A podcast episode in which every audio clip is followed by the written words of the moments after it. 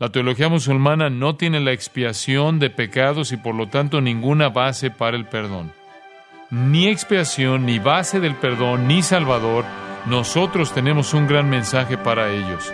Hay un salvador.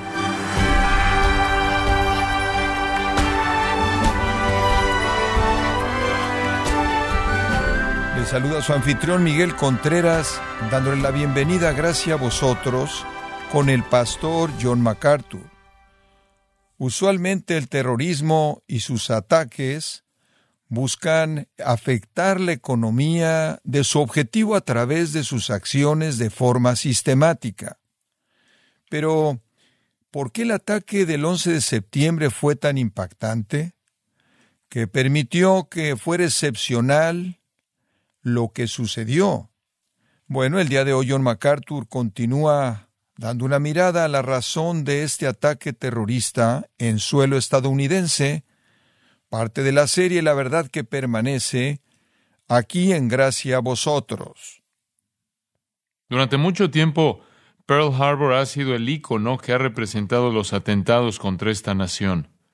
Ya nunca más será ese ícono porque en el futuro los atentados terroristas del 11 de septiembre contra la ciudad de Nueva York y Washington, D.C., serán el nuevo punto de referencia. Todos conocemos los detalles de lo que sucedió. Pero nuestras mentes claman por saber por qué sucedió. ¿Por qué las personas hacen este tipo de cosas? Trataré de darles algunas respuestas. Primero, permítanme entrar en una categoría que necesitamos para empezar. Existe un motivo natural para esto. Durante años, los sociólogos y psicólogos modernos han estado tratando de convencernos que el hombre es esencialmente bueno, pero eso no es cierto. El hombre es esencialmente malo, es esencialmente perverso.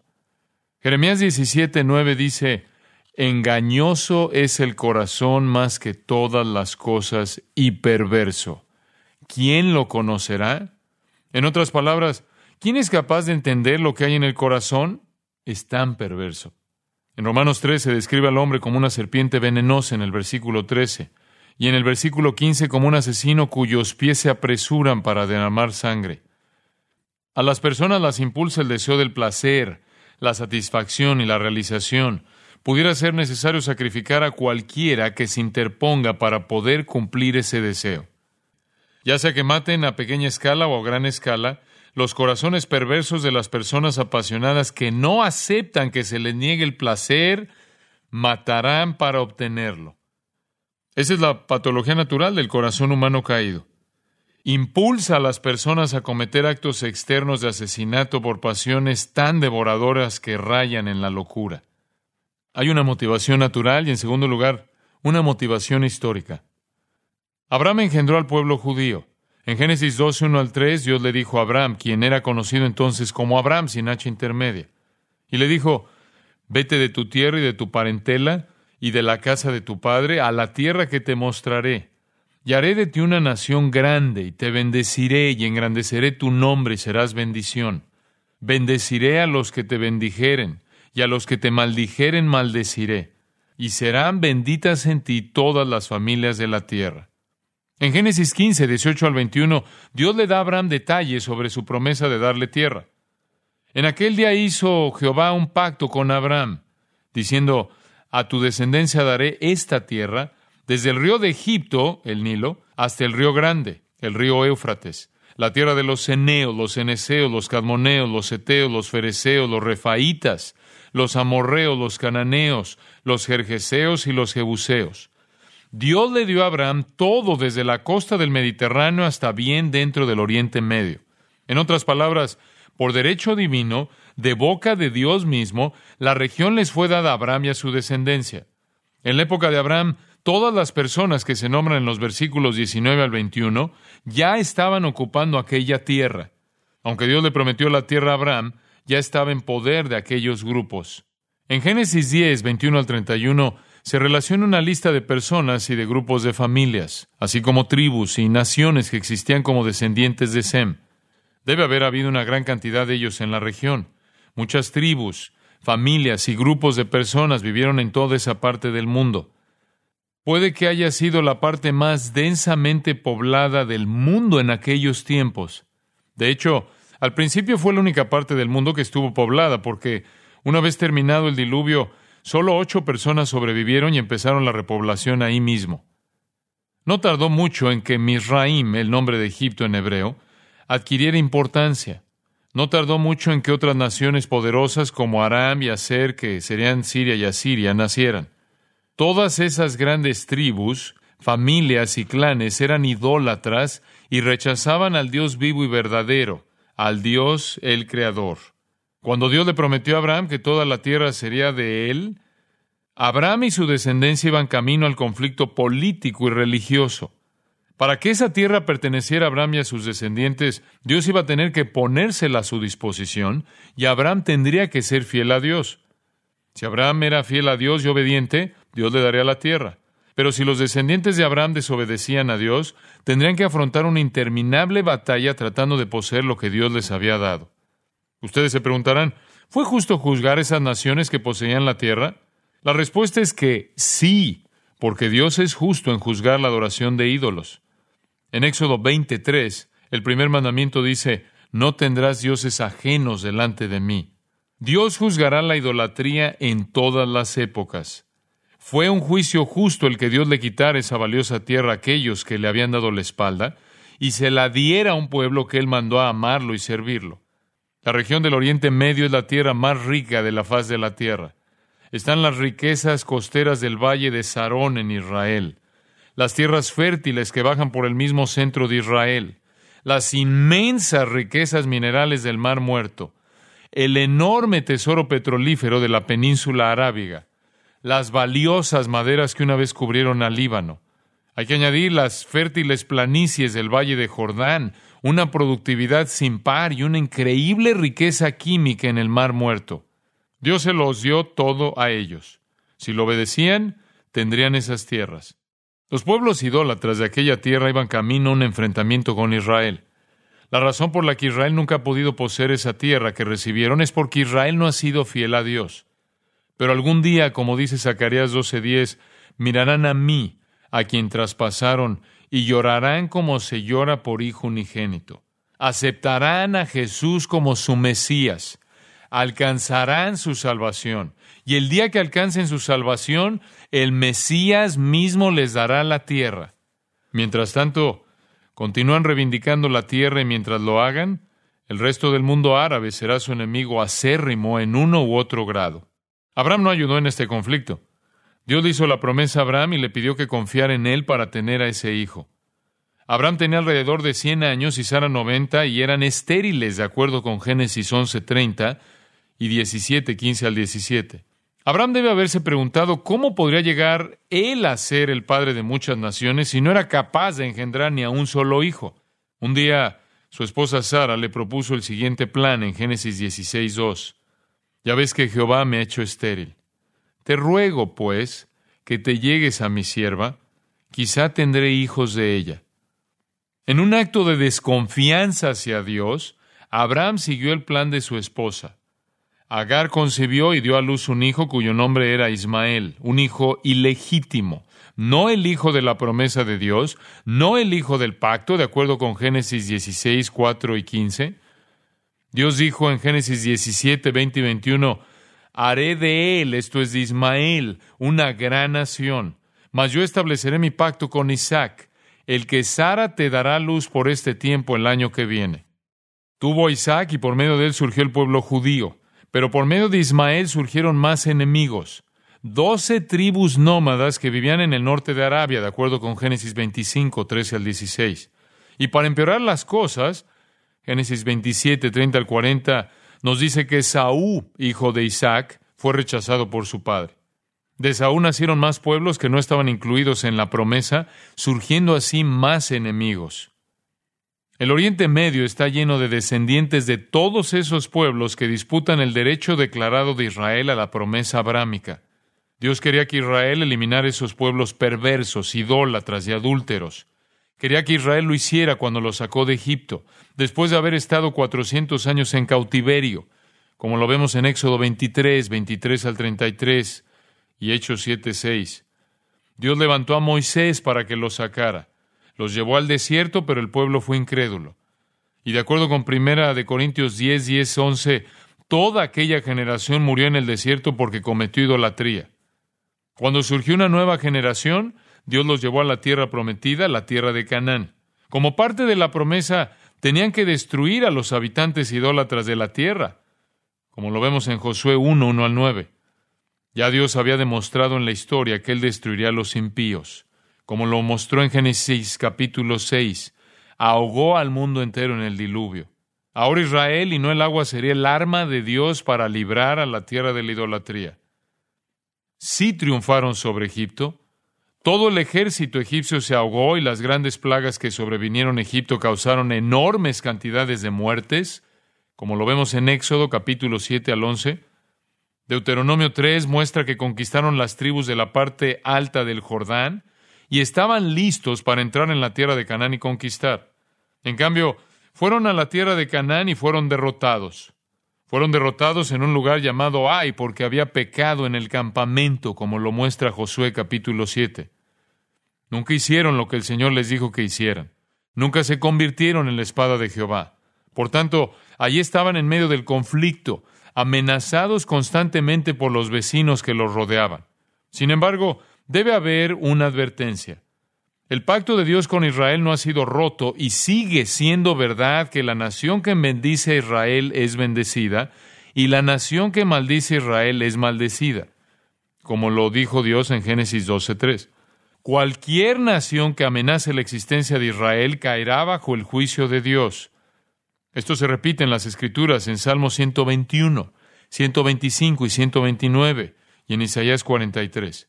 Por ende, la razón histórica de los actos terroristas está clara. El conflicto se remonta a las tensiones entre el pueblo árabe y los descendientes de Abraham. 250 millones de ellos rodean a 5 millones de judíos. Los judíos creen que es su derecho divino poseer la tierra pero no pueden tomarla porque Dios no les da la tierra a menos que se alejen del pecado y abracen al Mesías. Todo el mundo está en contra de Israel en el Oriente Medio, hasta Satanás. Si ustedes lo cuestionan, lean Apocalipsis 12, donde verán una descripción de Satanás tratando de destruir Israel. Entonces, las escrituras dicen que los descendientes de Ismael, de acuerdo con Génesis 16, 12, delante de todos sus hermanos habitarán. Todas estas personas están tratando de convivir en el Oriente Medio y ahí está el pequeño Israel, el pueblo del pacto, rodeado de pueblos con la destrucción dándoles vuelta en la cabeza. En los tiempos bíblicos, estos diversos grupos de personas quedaron separados. Eso ayudó a mantener la paz de manera natural. Es un sistema de contrapesos y salvaguardias. Cuando todo el mundo hablaba un solo idioma y era del mismo parecer en la batalla, Dios los esparció, separó los idiomas y los diseminó por todo el mundo, como lo vemos en Génesis 11.9. En cuanto a las personas impías se reúnen, existe una gran fuerza de personas impías. Se convierten en una gran fuerza de maldad rotunda y desenfrenada. Dios separa al mundo en naciones porque evita el mal monolítico. Es difícil saber cuántos países árabes se encuentran en el Oriente Medio porque las fronteras han desaparecido y las identidades nacionales han sido borradas por un gran poder que es la religión musulmana en la que esa región del mundo está sumida. El imperio árabe se convirtió en un inmenso imperio debido a un hombre llamado Mahoma, cuyo nombre en árabe significa altamente alabado. Nació en la ciudad de la Meca en el año 570 después de Cristo, casi 500 años después de Cristo. Desea ser descendiente directo de Ismael. ¿Eso encaja? Este Mahoma se convirtió en la fuente del Corán, que es el libro sagrado del Islam. En el año 622 se estableció en Medina y esa fecha se convirtió en la fecha oficial del comienzo del calendario islámico. Durante los primeros 100 años después de Mahoma, el mundo árabe se unificó en grado sorprendente, ya que esa parte del mundo sucumbió al poder del Islam, sobre todo por el filo de la espada.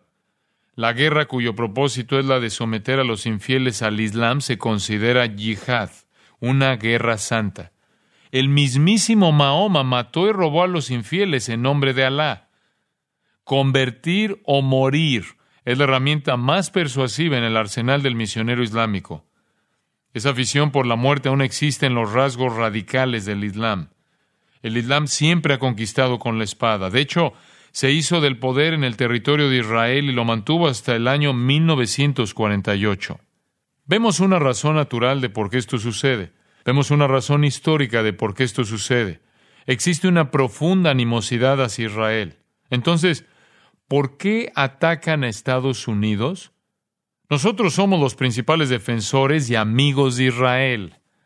En la literatura que yo he leído, los musulmanes radicales se refieren a Israel como el pequeño Satanás y a Estados Unidos como el gran Satanás. Nosotros somos la fuerza mayor y por lo tanto la amenaza mayor en nuestro apoyo a Israel. Esto nos lleva a la tercera razón, que es una razón religiosa. Vamos más allá del conflicto de los grupos de personas a la religión misma. Existen 1.200 millones de musulmanes en el mundo actual. Islam es una palabra que significa rendición o sumisión. El Islam alega que se ha rendido completamente a la voluntad de Alá. Y ellos creen que la voluntad de Alá fue revelada mediante el profeta Mahoma. Y la revelación de Alá se encuentra escrita en el libro sagrado musulmán llamado el Corán. Ahora bien, sin entrar en toda la teología del Islam, permítanme darles algunas cosas en qué pensar para que comprendan los soportes teológicos.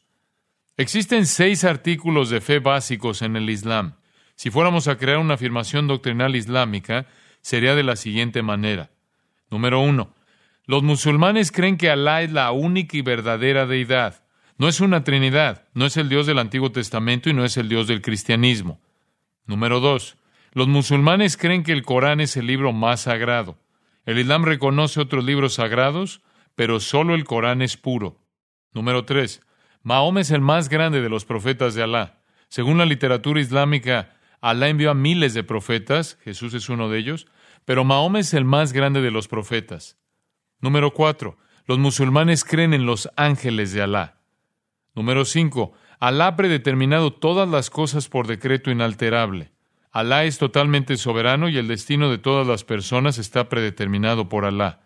Número seis, los musulmanes creen en un día de juicio cuando todos los muertos resucitarán para ser juzgados por Alá y serán juzgados de acuerdo con sus obras.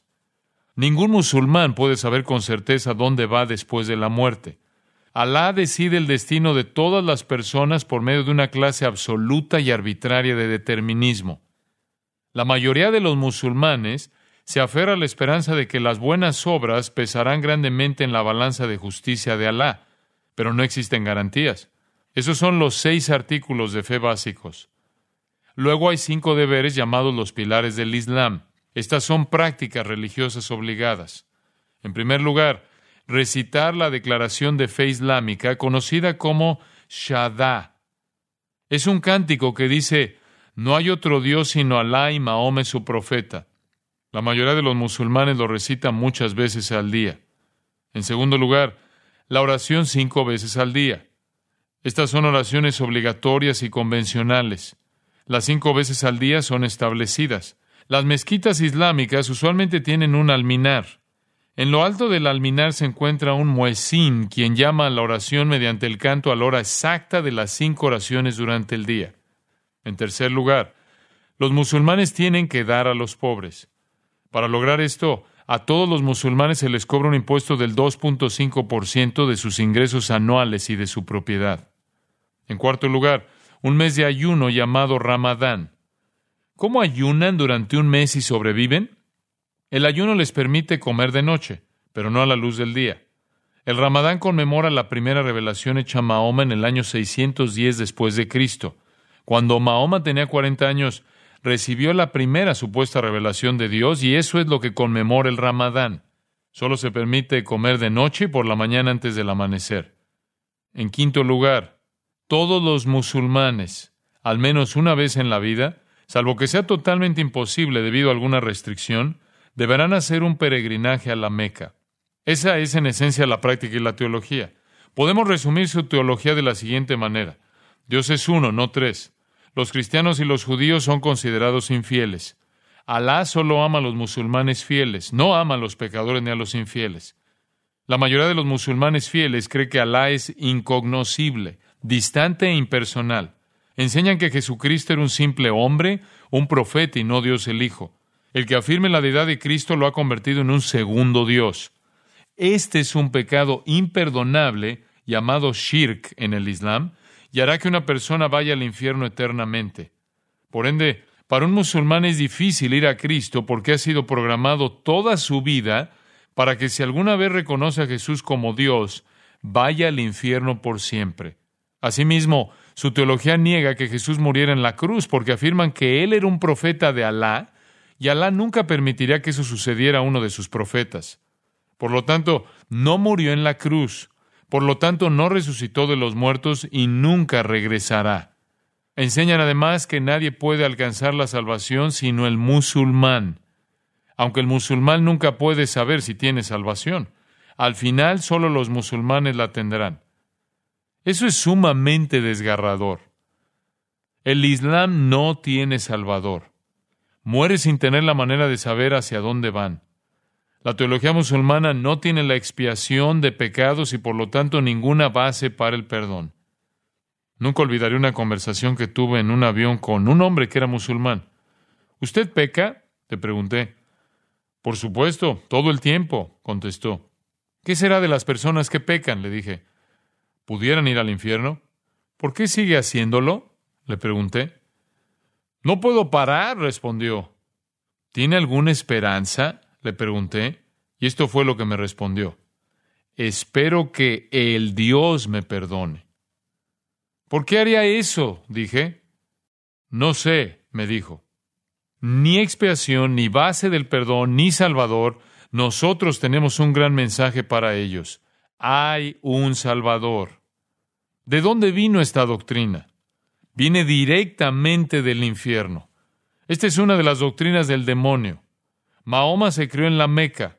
Era miembro de la tribu llamada Karish. La región en la Meca en la época de Mahoma era idólatra. Adoraban a 360 ídolos, así como a una prominente piedra negra que según el Corán Gabriel le dio a Abraham. De acuerdo con la tradición islámica, cuando Mahoma era niño, el arcángel Gabriel lo visitó y le abrió el pecho, le sacó el corazón, lo limpió y lo volvió a colocar en su lugar. Aquí tenemos a Mahoma creándose en la Meca con 360 dioses, pero Satanás estaba obrando en él para inventar una religión que le pondría fin a la división y reuniría a todo el mundo en un gran e inmenso esfuerzo para deshacer la promesa pactada de Dios. Mahoma sería el instrumento. Sin embargo, el ídolo principal de esos 360 era Alá, el Dios. Alá era el nombre del Dios luna. Uno de los símbolos musulmanes es una media luna. Alá era el Dios luna, una forma del Dios que la familia de Abraham adoraba y que el padre de Abraham, que era un idólatra, adoraba. Hasta Tare es un nombre que se relaciona con el nombre del Dios luna. Lo que hizo Mahoma bajo la influencia de los poderes de las tinieblas fue lo siguiente tomó elementos de varias formas de adoración de ídolos y los estructuró en una forma de religión, haciendo un solo cambio. Exigió que hubiera un solo Dios, Alá, el Dios Luna. ¿De dónde obtuvo esta información? En el año 610 después de Cristo comenzó a recibir revelaciones alarmantes acompañadas de ataques violentos. No estaba seguro de si las visiones eran divinas o si eran demoníacas. Pero su esposa le dijo que se rindiera las revelaciones porque estaba convencida de que eran de Gabriel. Luego, durante 22 años, desde el año 610 hasta su muerte en el 632 después de Cristo, siguió teniendo esas revelaciones del Espíritu que lo controlaba. Al principio se recopilaron, memorizaron y transmitieron oralmente. Después sus seguidores las escribieron de memoria, formando así el Corán. Más adelante el Corán se amplió con el Adif, que son otras enseñanzas y tradiciones. Mahoma construyó todo este sistema religioso sobre la base de aquellas revelaciones demoníacas, adaptando y fusionando diversas formas y características de la adoración de ídolos que siempre había existido en la Meca, con un nuevo elemento, es decir, el dios luna. Alá era el único dios verdadero y todos los demás no lo eran. Estaba prohibido adorar a otros dioses. Satanás es feliz de ser tanto politeísta como monoteísta, siempre que sea el Dios equivocado. El Islam es hedonismo monoteísta. Ahora quisiera hacer un comentario al margen. Ustedes deben haber oído hablar del movimiento musulmán negro norteamericano y ustedes se preguntarán cómo puede encajar eso. El verdadero musulmán les dirá que eso no es verdadero Islam. ¿Qué es el movimiento musulmán negro norteamericano fundado por Elijah Mohammed? Es un híbrido extraño. Elijah Mohammed se tropezó con las enseñanzas de una persona llamada Wallace Fard y tomó sus raras enseñanzas y las mezcló con las enseñanzas de la Sociedad Torre del Vigía de los Testigos de Jehová. Creó un híbrido llamado la fe musulmana negra. Aquí lo llaman la nación negra de Islam. Eso no es Islam verdadero. Elijah Mohammed dijo que Wallace Fard era Alá y que Louis Farrakhan, que es el líder del movimiento, es el cumplimiento de Isaías 9:6, el Dios fuerte, Padre eterno y príncipe de paz. Esto es al Islam lo que la secta de los testigos de Jehová es al cristianismo. Nuestro propósito es el de analizar el verdadero histórico Islam.